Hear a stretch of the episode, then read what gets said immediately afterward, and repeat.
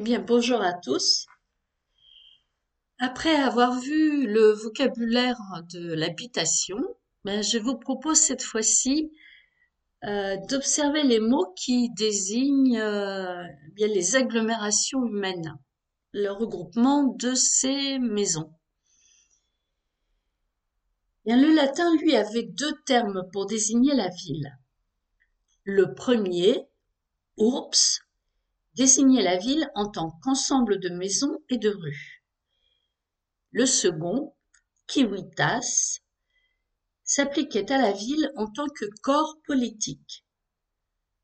En effet, dans l'Antiquité, on ne concevait guère une ville sans institution autonome. Urps, lui, n'a rien donné par voie populaire dans les langues romanes. Urbain est un mot d'emprunt Quant à urbanisme et urbaniste, ils sont tout récents. C'est le mot politique kiwitas qui a pris la place d'oups et qui est devenu le mot unique pour désigner la ville. D'où le français cité, l'italien città, l'espagnol ciudad, etc. Mais tandis que les mots italiens et espagnols sont encore d'usage courant, le mot cité a été, en français, concurrencé puis supplanté par le mot ville. Cité ne vit plus guère que dans la langue littéraire et aussi comme terme topographique. L'île de la Cité à Paris, par exemple, est le plus ancien noyau urbain. La cité de Carcassonne est la vieille ville enserrée dans ses murailles. La City de Londres, dont le nom est le français cité transplantée, est la partie centrale de la grande ville. Toutefois, à une époque récente, cité a désigné des ensembles urbains construits selon un plan déterminé, comme les cités ouvrières, les cités jardins. Le mot ville, quant à lui, vient du latin villa. Mais ce mot en latin ne désigne jamais la ville. Une villa est primitivement une exploitation rurale, une ferme. Puis le mot s'est appliqué aux habitations de plaisance que les riches romains possédaient à la campagne. Ce sens annonce d'ailleurs celui du français villa, mais villa français a été emprunté à l'italien, où ce mot désignait les luxueuses propriétés de l'aristocratie. À l'époque mérovingienne, une villa est parfois un groupe de fermes, un hameau, un village, en somme une agglomération humaine, mais non une ville. C'est pourtant à partir de ce sens que le mot a évolué vers le sens moderne. Jusqu'au XIe siècle, la France en effet est à peu près exclusivement rurale. Les villes florissantes de l'époque gallo-romaine s'étaient dépeuplées et s'étaient enfermées à l'intérieur d'enceintes étroites. Paris, par exemple, qui sous les empereurs romains s'était étendu assez loin sur la rive gauche de la Seine, était restreint à l'île qui est aujourd'hui précisément l'île de la Cité.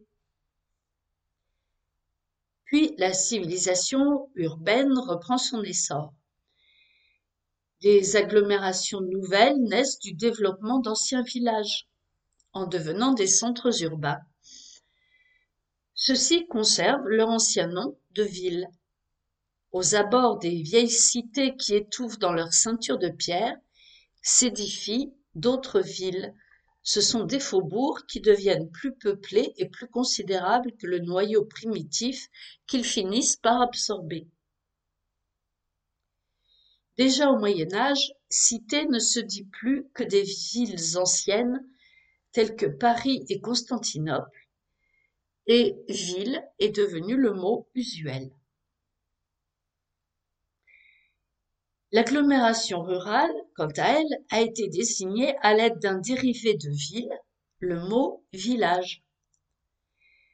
Le mot vicus, qui signifiait village en latin, ne subsiste plus que dans quelques noms de localités, comme par exemple Vic en Bigorre.